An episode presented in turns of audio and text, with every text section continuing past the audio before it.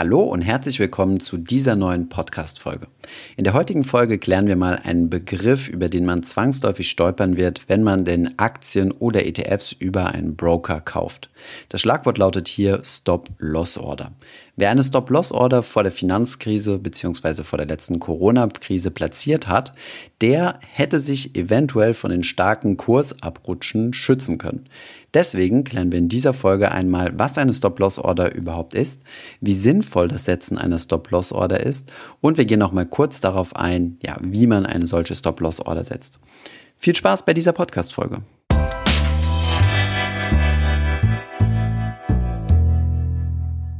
Legen wir direkt einmal los und erklären, was denn eine Stop-Loss-Order überhaupt ist und was der Sinn von einer solchen Order ist. Im Endeffekt ist eine Stop-Loss-Order nichts anderes als ein Verkaufsauftrag. Ihr beauftragt euren Broker damit, eine gewisse Anzahl von Aktien, ETFs oder anderen Wertpapieren zu verkaufen, wenn der Kurs eine gewisse Mindestschwelle durchschreitet. Der Sinn dieser Order ist, sich vor Verlusten zu schützen. Stop Loss, also Verluste stoppen. Nehmen wir hier einmal ein aktuelles Beispiel. Nehmen wir an, der Aktienkurs einer Aktie A steht heute bei 100 Euro. Ihr möchtet euch absichern, dass wenn der Kurs in den Keller rauscht, dass ihr dann frühzeitig aus dieser Aktie rauskommt. Deswegen setzt ihr eine Stop-Loss-Order auf 90 Euro. Das bedeutet, wenn der Aktienkurs auf 90 Euro fällt, wird eine unlimitierte Verkaufsorder ausgelöst.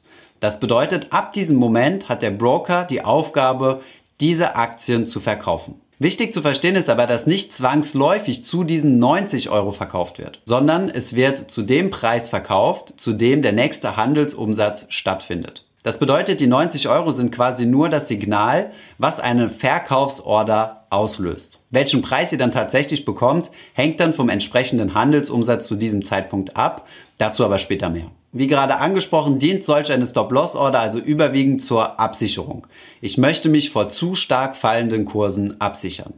Aber es kann auch eine gewisse Gewinnabsicherung sein. Habe ich zum Beispiel meine Aktie zu 80 Euro gekauft, sie steht jetzt aktuell bei 100 Euro, habe ich theoretisch 20 Euro Buchgewinn. Also meine Aktie ist auf dem Papier jetzt zunächst einmal 20 Euro mehr wert. Wenn ich mir meinen Gewinn also jetzt absichern möchte und sicher gehen möchte, dass ich nicht mehr auf meinem Ausgangskurs falle oder sogar darunter, dann könnte ich mir zum Beispiel eine Stop-Loss-Order auf diese eben genannten 90 Euro setzen. Sollte der Kurs dann auf 90 Euro fallen, werden dann ab 90 Euro meine Aktien verkauft. Soweit einmal zur Funktionalität einer Stop-Loss-Order. Bevor wir jetzt zu den Vor- bzw. Nachteilen übergehen, schauen wir uns zunächst einmal verschiedene Ordertypen nochmal an, um mal so eine grobe Einordnung zu haben, was es denn überhaupt so gibt. Zunächst einmal schauen wir uns die häufigste Orderform an und das ist eine ganz klassische Limit Order. Eine Limit Order ist nichts anderes als ein Kaufs- oder Verkaufsauftrag zu einem Mindest- bzw. Höchstkurs. Wenn ihr zum Beispiel Aktien kaufen möchtet, könnt ihr ein Limit eingeben. Angenommen, die Aktie kostet zum Beispiel derzeit, sagen wir mal 100 Euro, können wir das Limit angeben, dass wir maximal 101 oder 102 Euro dafür bezahlen wollen. Damit können wir uns davor schützen, zum Beispiel versehentlich 110 zu bezahlen, wenn wir in sehr, sehr illiquiden Märkten sind. Diese Limit Order kann man natürlich auch beim Verkauf angeben. Wenn wir zum Beispiel unsere Aktie, die aktuell 100 Euro wert ist, verkaufen möchten, können wir den Verkauf mit einem Limit von zum Beispiel 99 oder 98 angeben und dann wird die Aktie verkauft, aber am billigsten, also nicht unter 98 Euro, ansonsten wird die Order nicht ausgeführt. Die nächsthäufigere Form ist die Stop-Loss-Order, über die wir gerade gesprochen haben. Hier gibt es auch noch eine Alternative, die etwas dynamischer ist, nämlich die sogenannte Trailing Stop-Loss-Order. Trailing bedeutet, dass dieser Minimumabstand, also sagen wir mal dieses Minimum, was unterschritten werden muss, um eine Verkaufsorder auszulösen, dem Kurs mitläuft. Das heißt, es steigt mit dem Kurs, wenn eure Kurse steigen. Das kann sowohl prozentual als auch zum Beispiel in Euro sein.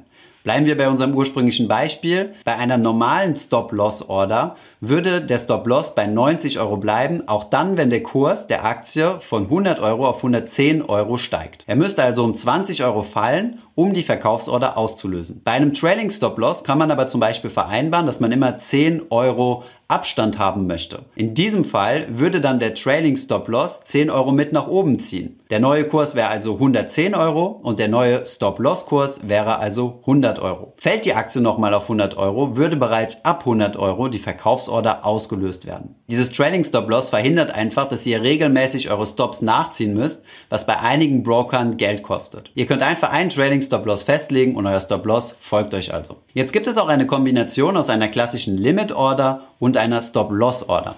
Diese heißt Stop Limit Order. Was bedeutet das? Hier müsst ihr zwei Kurse festlegen. Zunächst einmal den Kurs, an dem das Stop Loss ausgelöst wird, also eure Verkaufsorder ausgelöst wird. Und dann könnt ihr aber hier noch ein Limit nennen. Zum Beispiel bleiben wir mal bei unserem Fall von 100 Euro aktuellem Kurswert. Stop Loss bei 90 Euro und dann könnt ihr noch sagen, ein Limit von, sagen wir mal, mindestens 85 Euro. Wenn der Kurs unter diese 85 Euro fallen würde, dann soll sich diese Order auflösen, wird also nicht durchgeführt. Dieser Order ist schon ein sehr spezieller Fall und wird eher im Trading-Bereich benutzt. Dasselbe gilt übrigens für eine sogenannte OCO-Order. One Cancel Other. Hiermit könnt ihr euch zwei Verkaufspunkte, und zwar einen über dem aktuellen Kurs und eine unter dem aktuellen Kurs festlegen. Denkt ihr euch zum Beispiel, naja, der Kurs steht heute bei 100, ich vermute mal, dass er 10% steigen kann, das würde mir genügen, dann wäre ich zufrieden. Wenn er bei 10% fällt, dann möchte ich auch meine Position schließen, um mich einfach vor weiteren Verfällen zu schützen. Um mal bei unserem Beispiel zu bleiben, würde eine OCO-Order dann folgendermaßen aussehen. Aktueller Kurs 100, nach oben hin, wenn ihr auf 110 steigt, dann würdet ihr verkaufen, um euren Gewinn zu realisieren. Also das ist das obere Limit. Und dann gibt es das untere Limit, wie wir es bereits kennen, bei 90. Auch dann würde verkauft werden. Und diese Order heißt deswegen One Cancel Other, weil wenn eine der beiden Orders ausgeführt wird, wird die andere natürlich gecancelt. Also aufgelöst, gelöscht, nicht ausgeführt. Die letzten genannten Ordertypen sind natürlich etwas speziell, kommen wir deswegen auf die eher bekanntere Stop-Loss-Order zurück, nach der ihr uns ja gefragt habt. Sprechen wir zunächst einmal die Risiken bzw. über die Nachteile von Stop-Loss-Ordern. Zunächst einmal ist eine Stop-Loss-Order keine hundertprozentige Garantie, kein Geld zu verlieren. Wie ich eingangs bereits erwähnt hatte, ist diese 90-Euro-Schwelle aus unserem Beispiel nur eine Schwelle, die eine Verkaufsorder quasi auslöst. Diese Verkaufsorder lautet, einfach so schnell wie möglich zum ersten gehandelten Preis umzusetzen. Und hier liegt auch schon die Problematik. Wir können also nicht davon ausgehen, dass zu 90 Euro meine Order durchgeführt wird, sondern zum nächsten gehandelten Preis.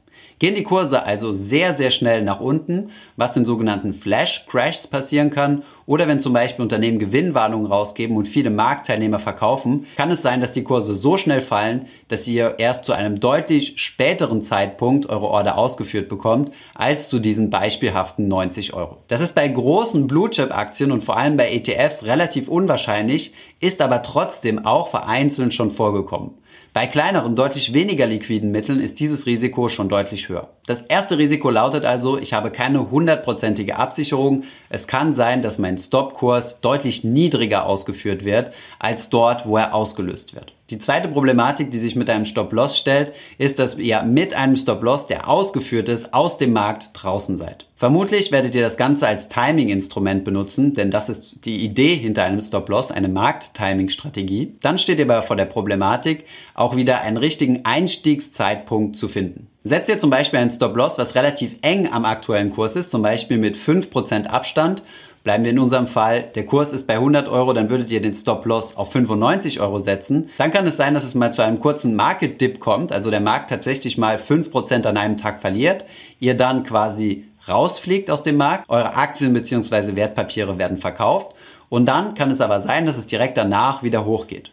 Nur weil es einmal an einem Tag einen 5% Crash gab, bedeutet das noch nicht, dass wir gerade in eine Finanzkrise schlittern.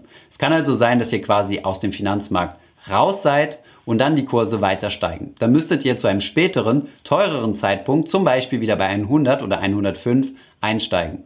Das heißt, ihr hättet dann in diesem Fall 5 oder 10 Euro je Aktie verloren. Ich erwähne deswegen dieses Beispiel, weil wir diesen sehr intelligenten Kommentar zu diesem Thema hatten wo ein Zuschauer uns gefragt hat, ob man denn nicht hätte einfach einen Stop-Loss bei 5% setzen und dann beim Corona-Crash quasi geschützt gewesen zu sein. Das ist durchaus eine intelligente Idee, funktioniert in der Praxis aber nicht, weil es wie gesagt auch häufiger mal zu 5%igen Kursverfällen kommen kann, vor allem bei Einzelaktien. Hier kann es auch zu deutlich größeren Kursverfallen kommen. Das bedeutet aber nicht, dass wir uns in einer Finanzkrise befinden. Wenn wir auf der anderen Seite aber einen großen Abstand zwischen dem aktuellen Kurs und unserem Stoppkurs lassen, müssen wir sehr viel Verlust Verluste in Kauf nehmen, bis wir dieser Stoppkurs überhaupt erreicht wird. Nehmen wir zum Beispiel einmal einen Abstand von 20% ein. Aktuelles Beispiel, Kurs 100, dann wäre unser Stoppkurs bei 80 Euro. Bis diese 80 Euro erreicht werden, muss also der Markt zunächst einmal 20% fallen und dann würde der Stoppkurs ausgeführt werden zu, wir wissen es jetzt, 80 Euro oder sogar darunter. In diesem Fall kann es sogar sein, dass das schon der Boden des Crashs ist. Das heißt, dass es überhaupt nicht mehr weiter nach unten geht.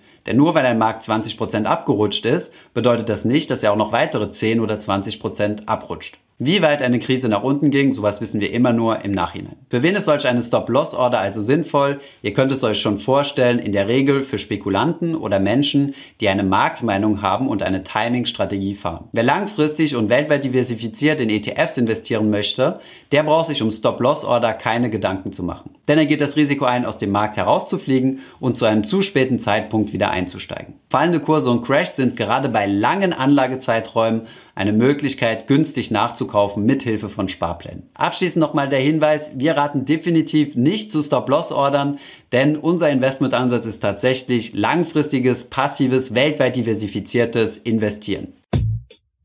Ich hoffe, diese Podcast-Folge hat dir gefallen. Wenn ja, dann zöger doch nicht in deinem Umfeld bei deinen Freunden und Bekannten von diesem Podcast zu sprechen und wenn du auf iTunes bist, dann lass uns doch gerne eine Bewertung da und ein Kommentar, denn das hilft uns, mehr Menschen zu erreichen und für das Thema finanzielle Bildung zu begeistern.